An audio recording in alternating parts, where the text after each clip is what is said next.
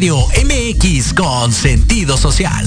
Las opiniones vertidas en este programa son exclusiva responsabilidad de quienes las emiten y no representan necesariamente el pensamiento ni la línea editorial de Proyecto Radio MX. Hola, ¿qué tal? Bienvenidos a Pulso Saludable. Soy Liliana Noble Alemán. Comenzamos.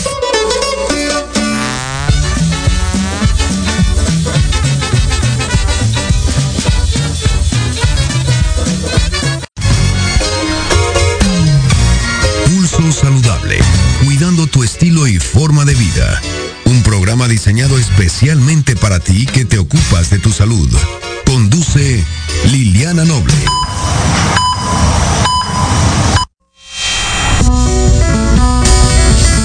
4 de la tarde con 7 minutos, 16 horas con 7 minutos. Este 7 de abril de 2022, la temperatura 31 grados centígrados. Muy buenas tardes, tengan todas y todos ustedes. Soy Liliana Noble Alemán y le doy la más cordial bienvenida al pulso saludable del día de hoy, transmitiendo completamente en vivo desde la zona centro de la ciudad capital.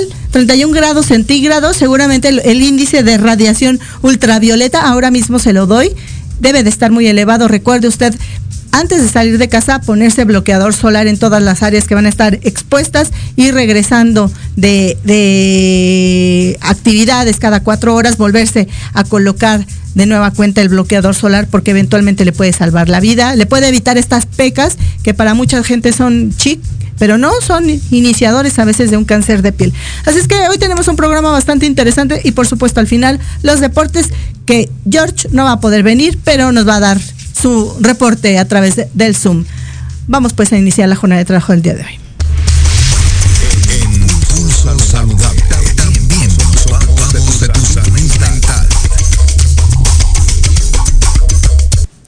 4 de la tarde ya con 8 minutos, ya casi de 9, 9 minutos de este 7 de abril de 2022, la temperatura 31 grados centígrados y ya se encuentra conmigo a través de la plataforma de Zoom, alguien a quien admiro, quiero mucho, recuerda que nosotros tenemos esta consigna que hemos decidido trabajarle a usted y platicarle sobre todas las enfermedades en materia de salud mental, de adicciones, de enfermedades mentales en niños, niñas, adolescentes, todo lo que tenga que ver porque son enfermedades que hay que dar a conocer, hay que entenderlas, hay que entender a la gente y no estigmatizarla y justamente Pulso Saludable es una, es una plataforma que decidió eh, de común acuerdo poderle llevar hasta su casa, el lugar de trabajo o su oficina esta información. Y ya se encuentra conmigo Diana Tejadilla, es secretaria técnica del Consejo Nacional de Salud Mental y vamos a platicar con ella los próximos minutos sobre eh, el tema de la CONASABI. Nos podría explicar más adelante, ya nos va a explicar más adelante de qué va esta, esta organización, pero también es muy importante reconocer el trabajo que están haciendo todos ellos, todas ellas y todos ellos en materia de salud mental y adicciones. Y un pedacito de los muchos logros que se han obtenido es que justamente se reunieron, no sé si tenga mala información mi queridísima Diana, de que se reunieron eh, la mayoría o casi todos los secretarios de salud del país. En, en, Guerrero para poder platicar sobre el tema de la salud mental. Diana, como siempre, un placer. Gracias por estar con nosotros en Pulso Saludable. Muy buenas tardes.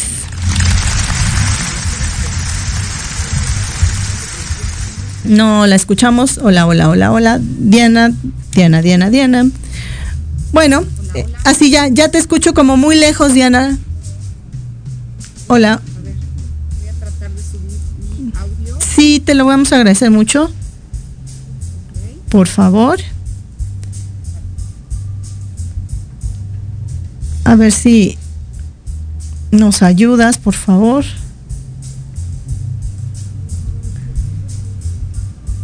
No la escuchamos.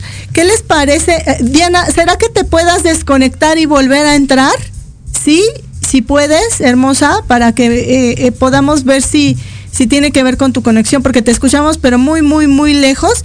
Y si quieren, mientras, eh, les voy a platicar sobre, en materia de salud, sobre temas de, relevancia que han ocurrido y seguirán ocurriendo en la capital del país. Fíjese que en materia, si mientras me ayudan, fíjense que en materia de, de coronavirus se incrementaron un poquito los, los, los casos de COVID de un día para otro. Bueno, puede ser más bien de una semana a otra. Recuerde que hace una semana se dieron a conocer eh, eh, estas políticas que se establecieron en, en, la Ciudad de México, en donde la doctora Claudia Sheinbaum Pardo, ella la jefa actual de gobierno de la Ciudad de México, decidió a través de su, de su comité de salud que la, la Ciudad de México ya estaba libre de la utilización del cubrebocas siempre y cuando estuviéramos eh, en un lugar al aire libre y iba a ser decisión de cada uno de nosotros. Ya estamos imperiosos en esta necesidad de ya no utilizarlo, pero ¿qué creen? Creo que esto no ha sido tan bueno porque llevamos una semana sin utilizar ya de forma estricta en los espacios abiertos el cubrebocas y ya comenzaron a aumentar los casos. Y además estamos en un periodo vacacional que inició, que inicia mañana y termina dentro de dos semanas más, entonces seguramente las próximas semanas vamos a estar viendo este incremento importante en los casos. Sabemos que ahora hay otras variantes como la que está eh, ahora mismo en China, la llamada X, y que también estuvo la subvariante de Omicron, que también Omicron sigue circulando, pero lo más importante es que no estemos de ninguna manera expuestos al virus hasta que no lo diga el doctor Tedros que la la pandemia de la, del nuevo coronavirus SARS-CoV-2 se acabó. Entonces, en ese momento yo le recomiendo que deje de hacer el tema de la utilización del cubrebocas, entre tanto sígalo usando porque eventualmente usted o alguien de su familia puede enfermar. Me dicen que ya está de nueva cuenta la doctora eh, Diana Tejadilla. Diana, ¿ya nos puedes escuchar? Esperemos que sí. Sí, ya. Ah, ¿Ustedes me escuchan? Sí, ya te escuchamos perfecto. Gracias por estar con nosotros en Pulso Saludable. Muy buenas tardes. Muchas gracias a ti, Lili. Un gusto estar aquí contigo y con todo tu auditorio. Cuéntanos, por favor, para que la gente tengamos un poquito de, conocimiento y empecemos a entender eh, qué es el tema de la, de la eh, salud mental y de todo lo que hacen ustedes. Se hizo esta eh, división de la Secretaría de Salud conocida como CONASABI. ¿Qué es la CONASABI? Te platico. La CONASABI es una reunión de todos los secretarios de salud de todo el país, de los 32, de las 32 entidades federativas. Sí. Eh, ¿A qué van estos secretarios? Pues a platicar de temas prioritarios que tienen que ver con la salud. Sí. Y eh, eh, históricamente, pues hablan de muchísimos temas, pero esta vez se hizo en particular del tema de salud mental, dada la relevancia. Claro.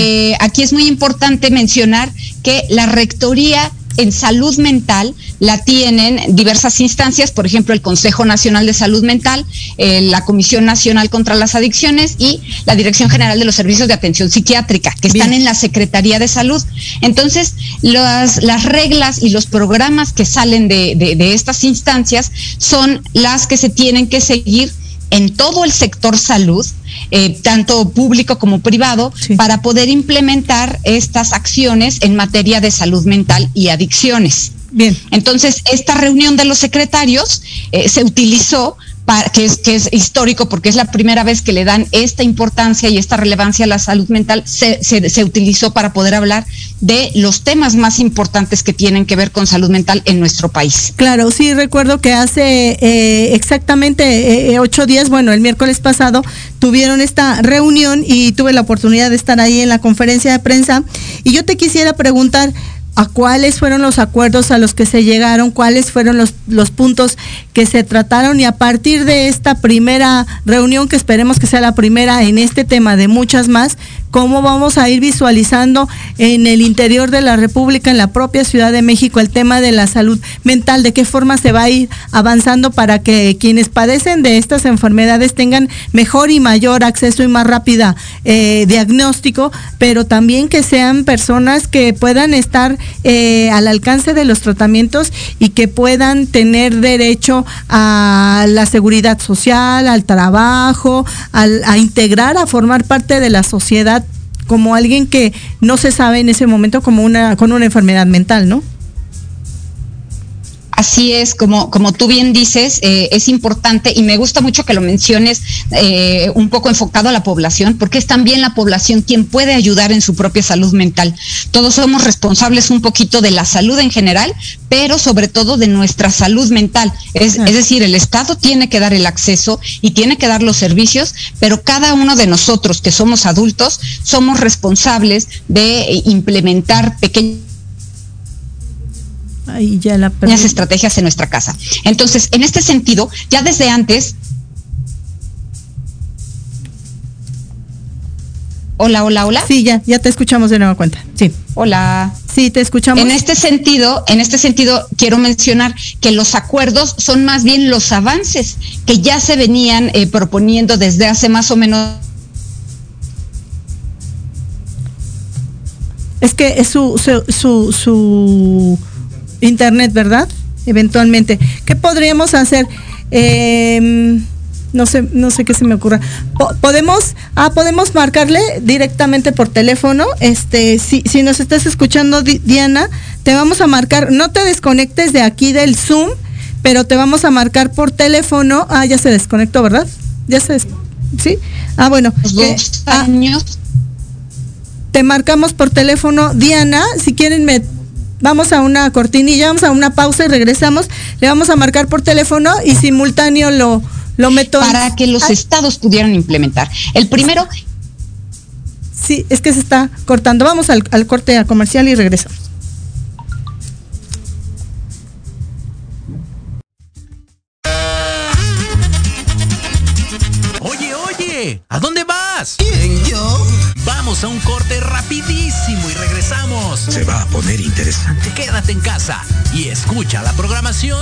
Proyecto Radio MX con sentido social. ¡Uh, la, la, chulada!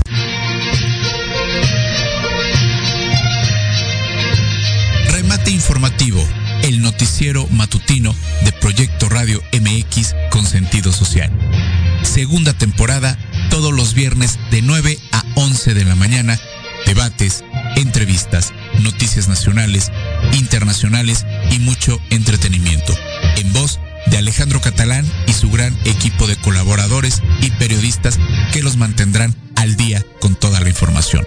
No se lo pierdan todos los viernes de 9 a 11 de la mañana por Proyecto Radio MX con sentido social.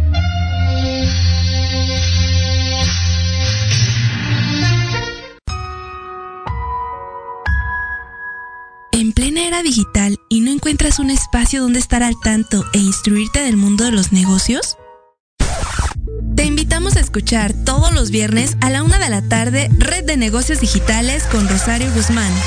El lugar ideal para conocer y aprender de los empresarios y emprendedores más exitosos de México. Un programa patrocinado por la revista Red de Negocios Digitales en alianza con Proyecto Radio MX con sentido social. Solo por www.proyectoradiomx.com.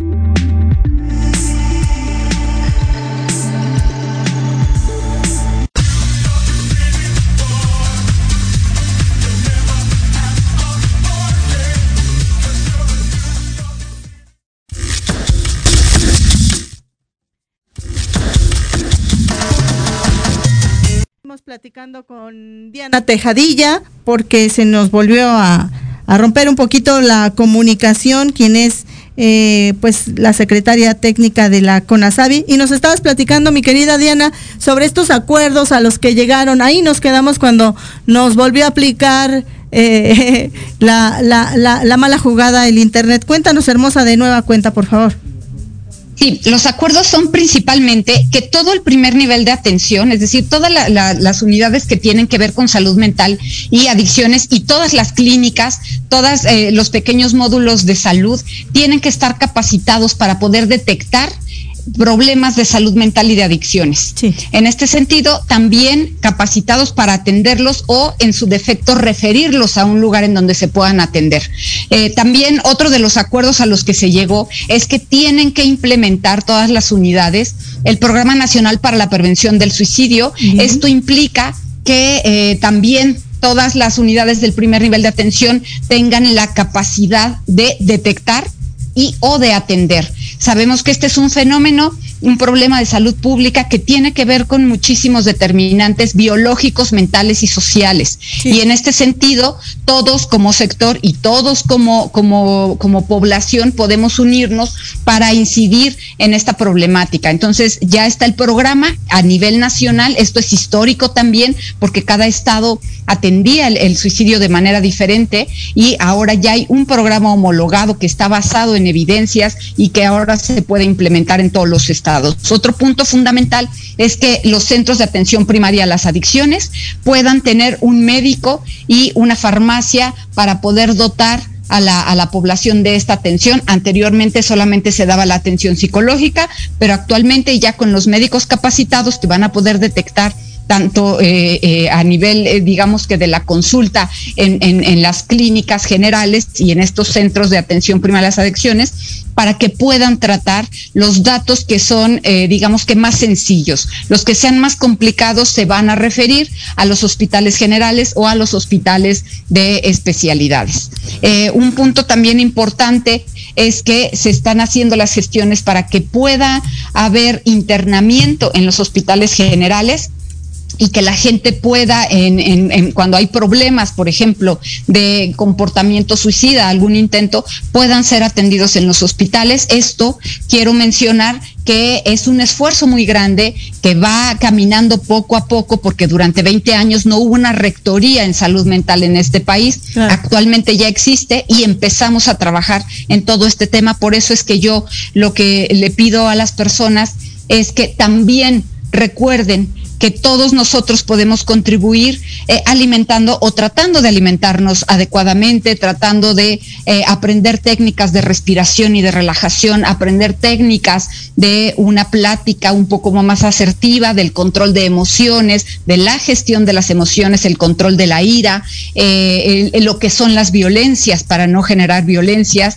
y en general poder descansar adecuadamente. Esto nos va a permitir que nosotros también aprendamos a detectar problemas, por ejemplo, como la ansiedad, que es el inicio de muchas patologías de salud mental, para poder calmarla desde nuestros hogares, de, desde nuestros núcleos más inmediatos y no tener que llegar a una atención ¿Sí? que si tenemos algún sentimiento desagradable o triste, aprendamos a comunicarlo, aprendamos a expresarlo de manera verbal o de manera escrita o, o, o, alguna otra manera, por ejemplo, con el ejercicio, por ejemplo, con la escritura, por ejemplo, eh, de una forma asertiva, tranquila y relajada. Muy bien. Entonces, Ajá, básicamente estos serían los acuerdos. Y finalmente, rapidísimo, porque el tiempo nos, nos come. Eh, ¿Cómo visualizas a partir de estos eh, eh, avances que se están dando ya muy significativos, significativos en materia de salud mental y adicciones? ¿Cómo visualizas el, el, futuro de estas dos asignaturas que han sido, como dices, de 20 años atrás un tema muy pendiente, pero cada vez la incidencia y la prevalencia sobre todo siguen ahí elevándose? Eh, mira, creo que ya con la capacitación del personal de salud en general y con la sensibilización de la población, crees, creo que esto tiene un gran futuro. Es decir, el futuro yo lo veo prometedor, promisorio, es eh, son objetivos que se trazan a mediano y a largo plazo. Esto es algo que va, que podría ser un poquito más lento, digamos que a nivel de política pública, que finalmente ya se están haciendo las gestiones con la modificación de la Ley General de Salud en lo que concierne a salud mental y adicciones, que el 5 de, de abril justamente eh, se aprobaron estas modificaciones en materia de salud mental y adicciones. Con esto ya hay un gran avance para que eh, todo el sector y toda la población pueda conocer que eh, la atención que se da en las unidades, sobre todo a estas problemáticas de salud mental, tienen que verse abordadas desde una perspectiva de derechos humanos, con un enfoque de género, de ciclo de la vida y de interculturalidad. Somos un país altamente diverso, con muchísimas diferencias y todos en este país merecemos respeto y merecemos ser tratados y tener el acceso a este tipo de atención y otras atenciones en general de salud pública, porque esto es salud pública, no solamente salud mental, eh, tiene que estar eh, disponible para nosotros, pero nosotros también formamos parte de este sistema, de este gran sistema para llevar a la población, a nuestras colonias, con nuestros vecinos en el edificio, salud pública y en nuestras comunidades pues el, el, tema da para mucho más. A ver si hacemos eh, la, la, versión número dos de esta charla que hoy nos hizo la mala jugada del Internet y no pudimos avanzar un poquito más. Pero con lo que nos dijiste, Diana, nos quedamos muy certeros de que este gobierno está trabajando en pro de la salud mental y esto particularmente a mí saben que me da muchísimo gusto y estoy para apoyarle siempre. Gracias, Diana. Te mando un abrazo. Cuídate mucho. Muy buenas tardes.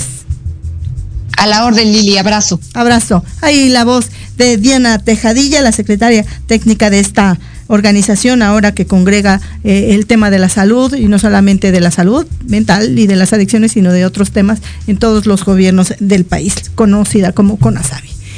¿Qué hacemos? Vamos a tenemos la siguiente entrevista, vamos a escuchar la voz del experto con esta nueva entrevista a través de Zoom también.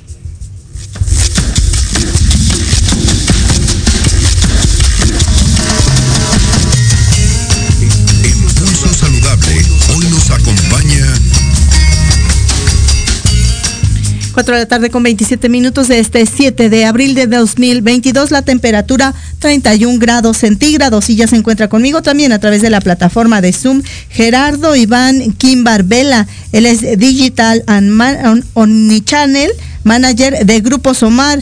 Eh, vamos a platicar con él sobre la educación en médico Somar.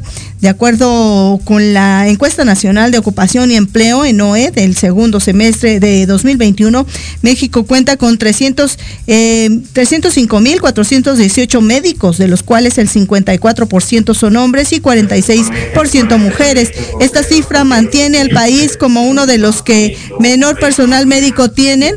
Eh, no, ahí está, es, es, es, es, él es Javier Marín. Tenía que ser otra persona. Este, estamos mal. A ver si me ayudan ahí con, con los invitados. Javier, todavía no te toca. Per, perdóname, por favor. Este, no está la otra persona. Gerardo ya se salió. Bueno, vamos a hablar entonces, regresémonos. Vamos a platicar rapidísimo con Javier Marín, que nos va a platicar sobre la digitalización de la salud. ¿Se podrá digitalizar el tema de la salud en el país? Gracias, Javier, por estar con nosotros, como siempre. Muy buenas tardes. Liliana, al contrario, muchas gracias a ti. Te agradezco mucho el espacio. Y bueno, el, el, la pregunta que nos hacemos si la digitalización del sector salud es una realidad o es una ficción, ¿no? Claro. Se, se oye en el fondo un, una, una voz. ¿Es de tu, de tu Zoom, mi querido Javier? ¿Tienes por ahí algo prendido que se escuche? Sí, es, es, es de mi Zoom, pero es el ambiente. Ah. Pero, no, pero no se oye, no tienes el, el, radio o algo así prendido. Ah, no, no, no, no nada, nada, nada es que se oía ahí la música. Pero bueno, a ver, cuéntame por favor, entonces se puede digitalizar o no el tema de la salud? Sí, sin duda se puede digitalizar. O sea, el gran reto que se tiene es que los rezagos y amenazas a la salud pública como la, como la pandemia, pues hacen urgente que los sistemas de salud se, se transformen y se transformen sobre todo usando nuevas tecnologías. Ok, ¿y de qué, de qué forma podemos utilizar estas nuevas tecnologías? Mira, los sistemas sanitarios en, todo el mundo fueron el foco de la atención durante la pandemia. Es decir, todo mundo estaba pendiente de cómo estaban funcionando los hospitales, de las carencias que habían médicos, pero sin embargo, esta crisis eh, lo que ayudó también es a impulsar la necesidad de inversión en la digitalización, en el uso de las nuevas tecnologías para generar datos que ayuden a una toma de decisiones, pero también que ayuden a mejorar la experiencia del paciente en cualquier hospital. Importa que sea un hospital público, un hospital eh, privado o un subsistema de salud, como nos pasa en México, que tenemos el sistema eh, de salud, pero hay subsistemas como el ISTE, Marina, IMSS. Entonces, estos subsistemas todos deberían estar interconectados para que funcionen de una manera mucho más efectiva y solucionen las necesidades que están teniendo los pacientes. Javier, los últimos dos años ya lo conocemos, se evidenció la fragilidad del sistema de salud, no solo en el país, en todos los países, en todo el mundo. ¿Qué, qué, qué es lo que sacó a reducir estas diferencias de, de, de, en materia de salud en el país? Pues justamente estas deficiencias, estos problemas que nos afectaron a todos.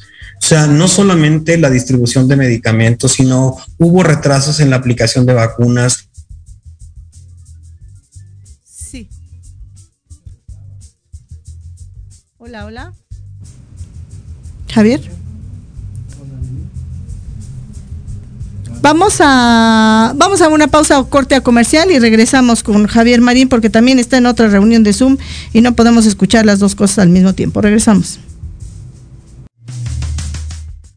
En Proyecto Radio MX, tu opinión es importante.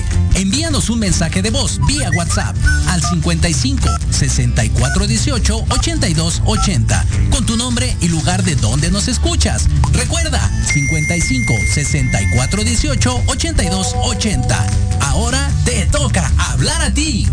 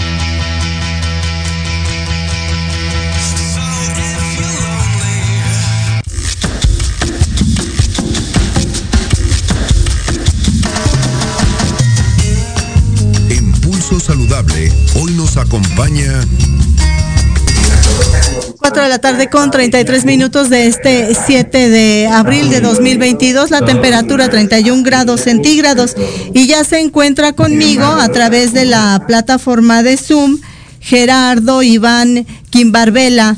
Eh, él es Digital and Omnichannel Manager del Grupo Somar. Vamos a platicar con él los próximos minutos sobre educación médico Somar. Y es que de acuerdo con la encuesta nacional de ocupación y empleo en OE del segundo semestre del 2021, México cuenta con 305.418 médicos, de los cuales el 54% son hombres y 46% mujeres. Esta cifra mantiene al país como uno de los que menor personal médico tiene por cada mil habitantes. De los miembros de la Organización para la Cooperación y el Desarrollo Económicos, la OCDE, por lo tanto, la actualización y educación constante, es decir, la educación médica continua, resultan cruciales para asegurar que los trabajadores de la salud de la nación se mantengan al día en un campo del conocimiento que avanza a pasos agigantados. Ante este escenario, Grupo Farmacéutico Somar puso en marcha Educación Médico Somar. Mi queridísimo Gerardo, vamos a platicar de esta plataforma. Cuéntanos, corazón, por favor, de qué va Médico Somar. Claro que sí, Liliana, pues un placer, un placer estar aquí contigo. Eh, les platico de la plataforma. La realidad es que esta plataforma nace de, una necesidad que, que, vimos dentro de la compañía de poder acercarnos más con nuestros médicos. Eh, es una plataforma en la cual, eh, junto con un gran equipo de soporte y, aproximadamente en tres meses desarrollamos, y la cual conforma y, y, conglomera muchas de las actividades que tenemos nosotros hoy en día. Estamos queriéndonos acercar con los médicos, brindándoles información relevante para ellos, eh, hacer webinars ¿no? de, de, actualización para los médicos y que esto les sirva con sus pacientes para poderles brindar la mejor atención a ellos. No solamente a través de videos ¿no? y, mucha información de utilidad para ellos, sino también adaptándonos a las diferentes eh, personalidades que tienen estos médicos. Por ejemplo, estamos ahorita también innovando eh, y sacando un podcast eh, de nuestras diferentes unidades de negocio. Entonces estamos innovando en, dentro de la plataforma tener este podcast para estos médicos que probablemente no tienen el tiempo o, o no se pueden concentrar en ver un video a través de la computadora o su celular y tienen que ir en coche, ¿no? También recordemos que ya regresamos otra vez a esta normalidad y el tráfico también regresó. Entonces, Claro. son momentos los cuales queremos estar cercanos con ellos eh, de a través de diferentes estímulos.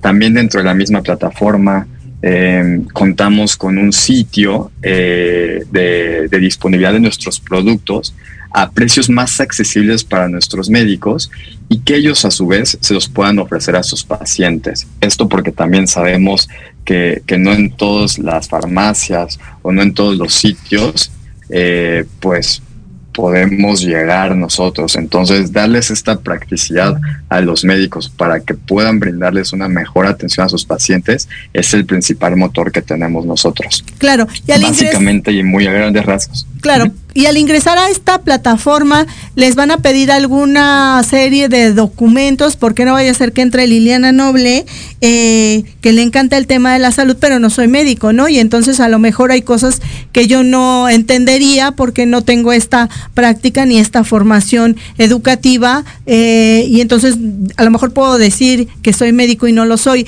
¿Va a haber algún tipo de candados para asegurar que la información llegue a quien realmente la necesita y a quien realmente le va a dar una buena un buen manejo ahora con el acceso tan tan fácil a, la información que tenemos todos los seres humanos, ¿no? Qué bueno que lo comentas, Diana. Justo, esta es una plataforma de educación médico Somar exclusiva para médicos.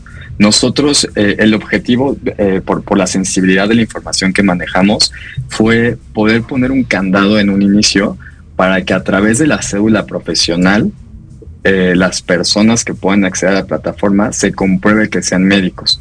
Y este candado funciona con las cédulas profesionales que se tienen encargadas a través de la SEP.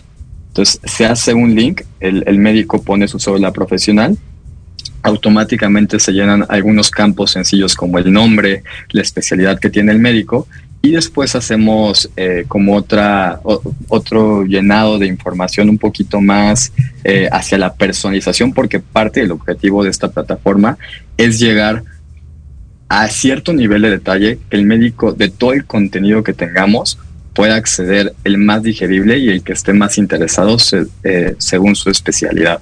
Pero sí, es una plataforma exclusiva para médicos. Liliana no podría entrar a esta plataforma, desafortunadamente. Qué mala pero, onda.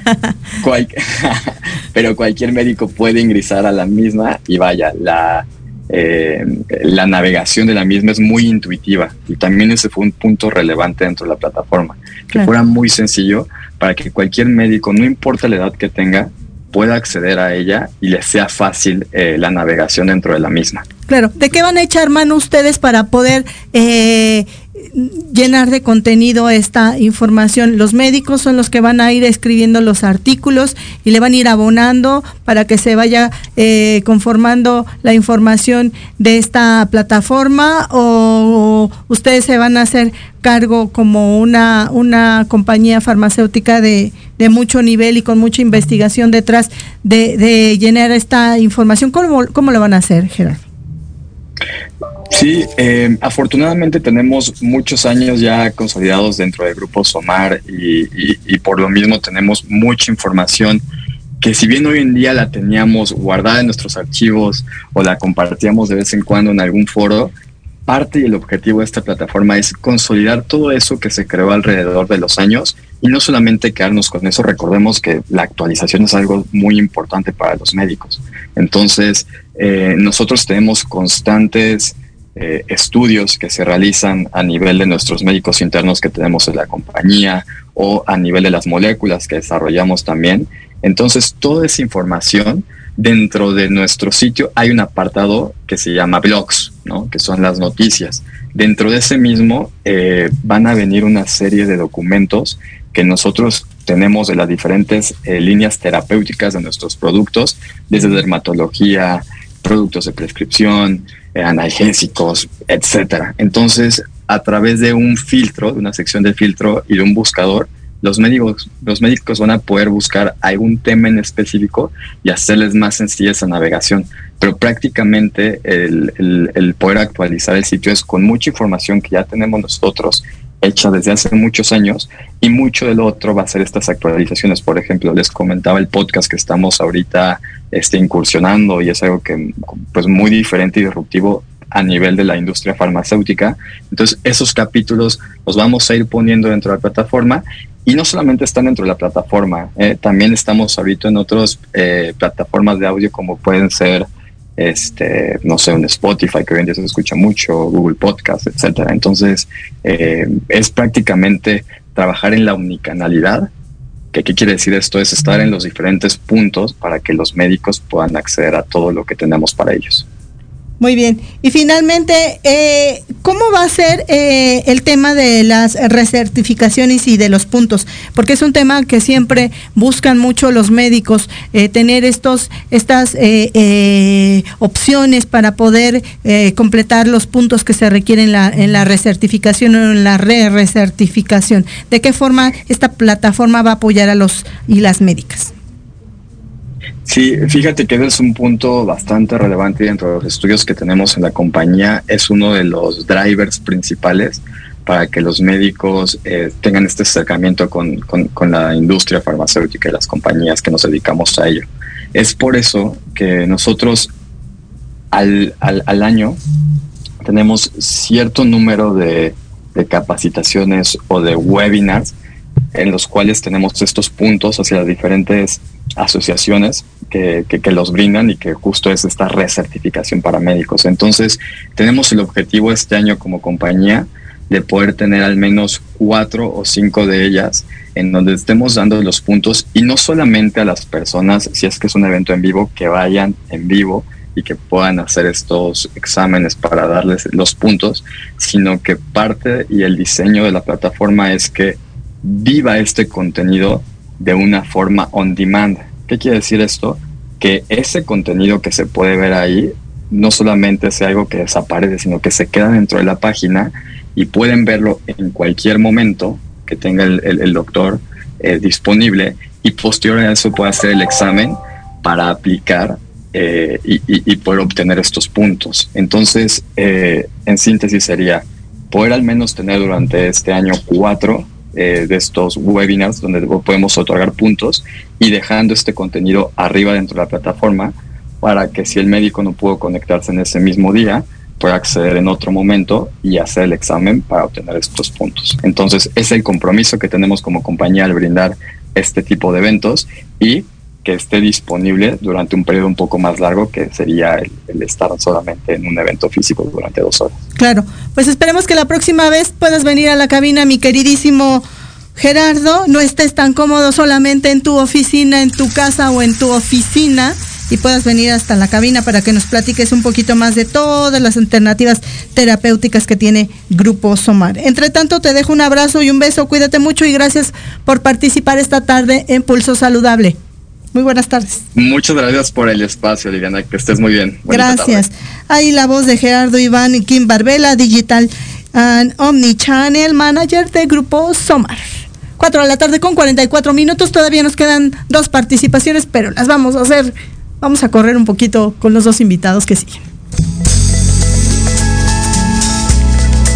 Las novedades médicas. Pulso saludable.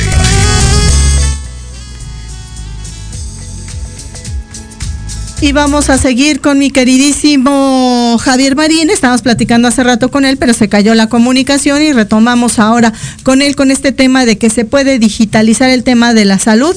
Y ahora sí que vete como caballo desbocado muy veloz. ¿Cuántos minutos tenemos para mi queridísimo Javier? A ver si me pueden decir. Cinco minutos para que por favor mi queridísimo Javier, no te voy a interrumpir, para que continúes con tu excelente exposición en el tema de la digitalización de la salud. Gracias Liliana. Pues como te comentaba, eh, eh, la pandemia evidenció muchísimos problemas. Todos fuimos afectados porque no recibimos a tiempo eh, nuestras terapias como pacientes además que el, el, los hospitales se sobrecargaron. Entonces se evidenció que era necesario digitalizar los sistemas de salud, es decir, usar nuevas tecnologías, sobre todo para analizar datos, sobre todo para eh, eh, que los médicos tengan acceso a la información clínica de sus pacientes en cualquier lugar en el que el paciente se encuentre, independientemente del sistema de salud al que pertenezca.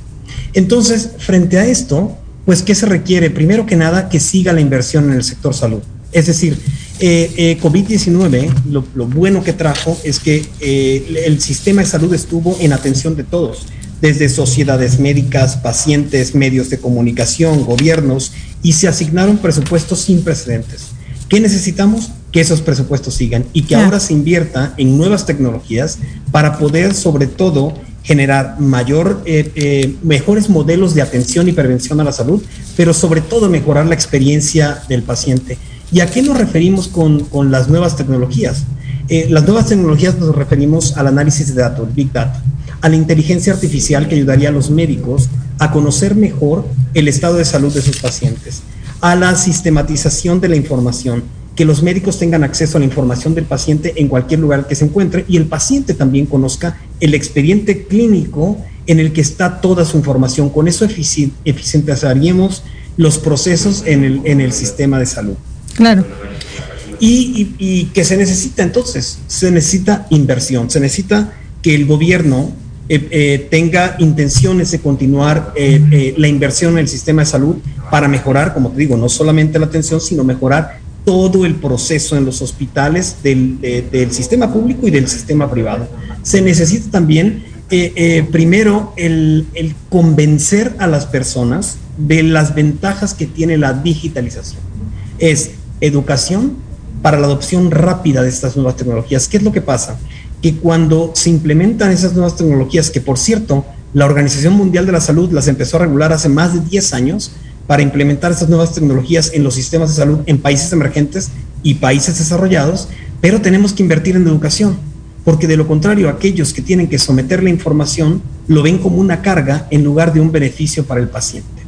Tenemos que tener también una visión mucho más integral que identifique las necesidades de un sistema de salud y que la digitalización responda a estas necesidades. ¿Qué significa? Que las empresas desarrollan solamente eh, programas o aplicaciones para responder a necesidades muy específicas y muy locales de un hospital y lo que no pasa es que no hay una interoperabilidad. Entonces, lo que el reto que tenemos es que la digitalización permita la interoperabilidad y que lo que se haga en el ISTE, en el IMSS, en Chihuahua, en Quintana Roo, esté completamente eh, alineado para que los médicos tengan el acceso a la información de los pacientes y esto eficientice todos los procesos en, en el sistema de salud. Que se piense también que esto es una inversión a largo plazo. ¿Qué es lo que pasó?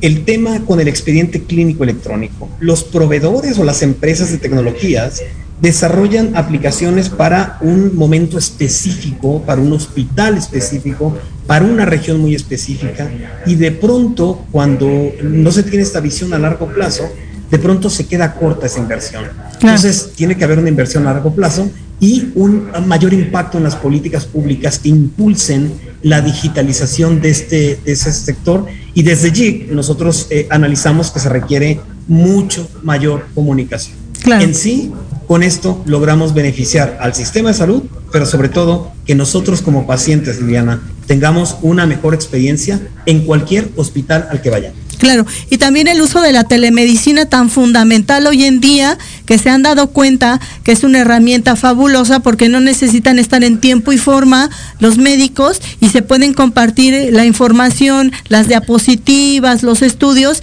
y desde lugares tan remotos como algunos lugares en la sierra, etcétera, y no solo en México, en otras partes del mundo, eh, en los centros de salud, en las, en las ciudades capitales, pueden orientar a los médicos a tomar las mejores decisiones y no tardar tanto tiempo en poderle otorgar un diagnóstico certero al paciente que lo conlleve a un tratamiento oportuno. Claro, sí, es, son dos cosas, la teleconsulta y la telemedicina. Por ejemplo, la teleconsulta acerca a las personas que están en zonas geográficas difíciles de accesar.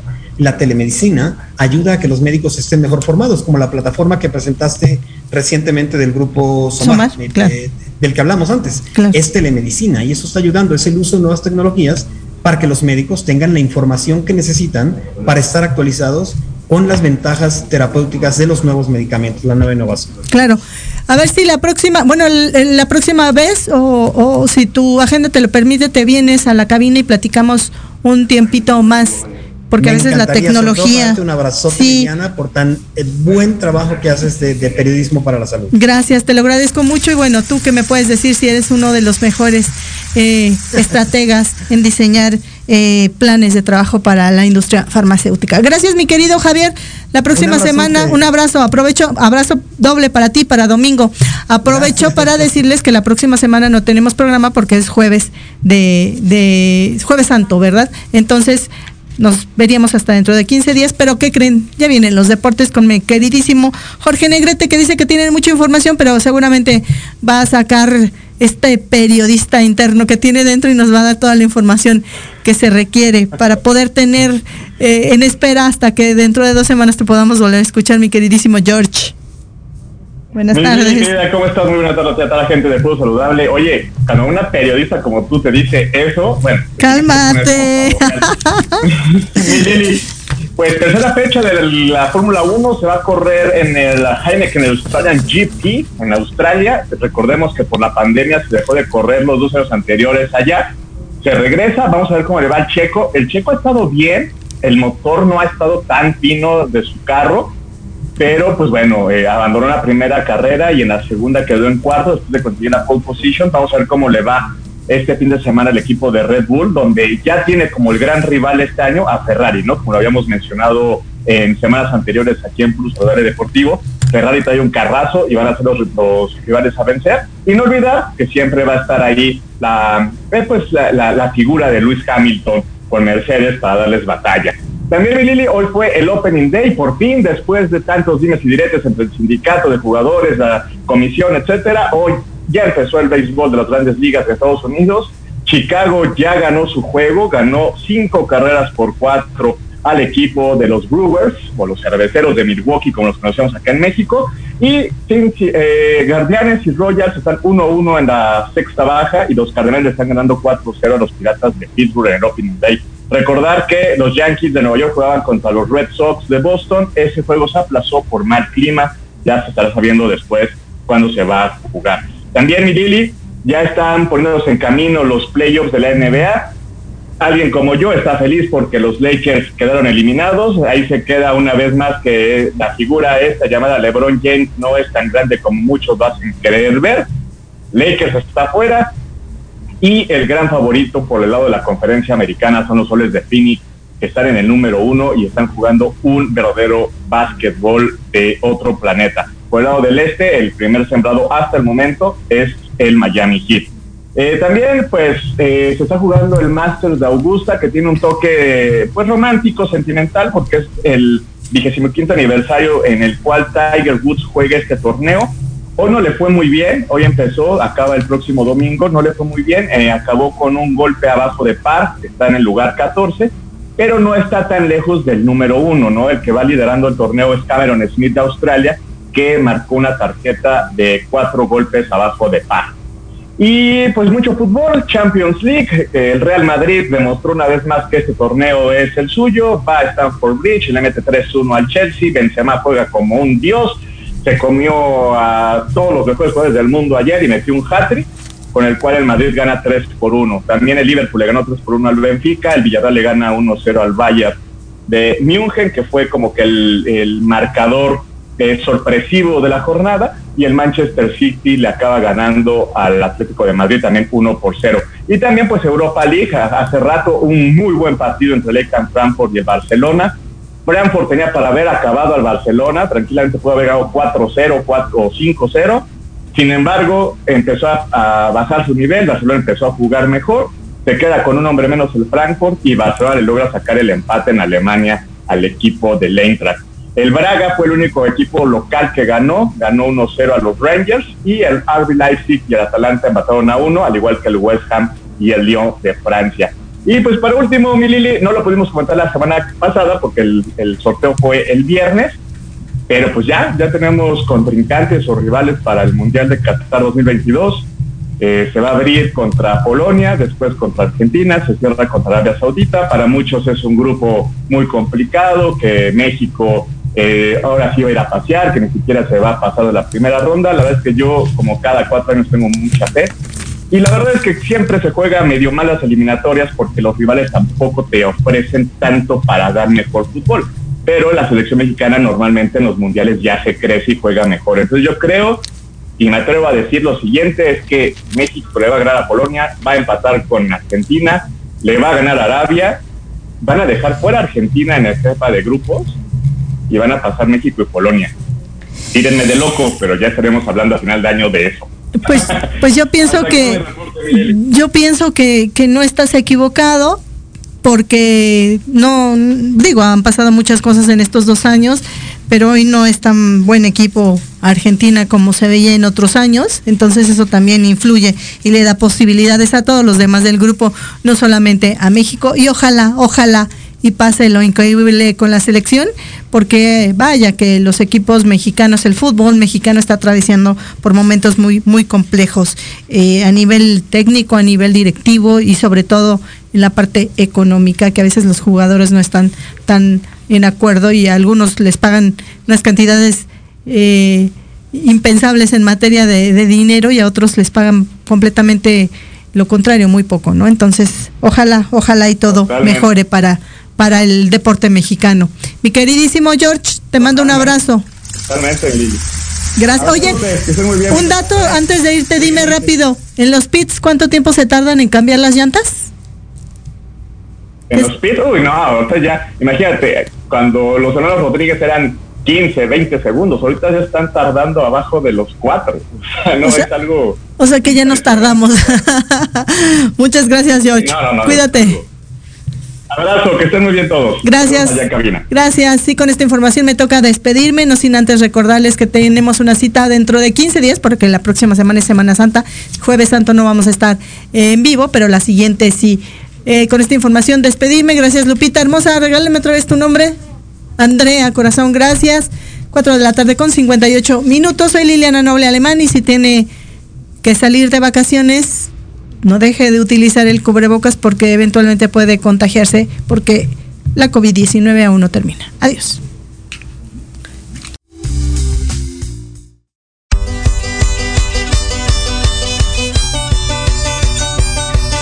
Nos escuchamos la próxima semana. Entre tanto, síguenos en nuestras redes sociales, en YouTube y Facebook. Aparecemos como Pulso Saludable.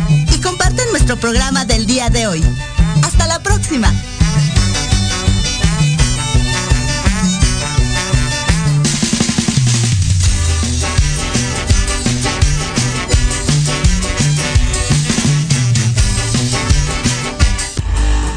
Escuchando Proyecto Radio MX con sentido social.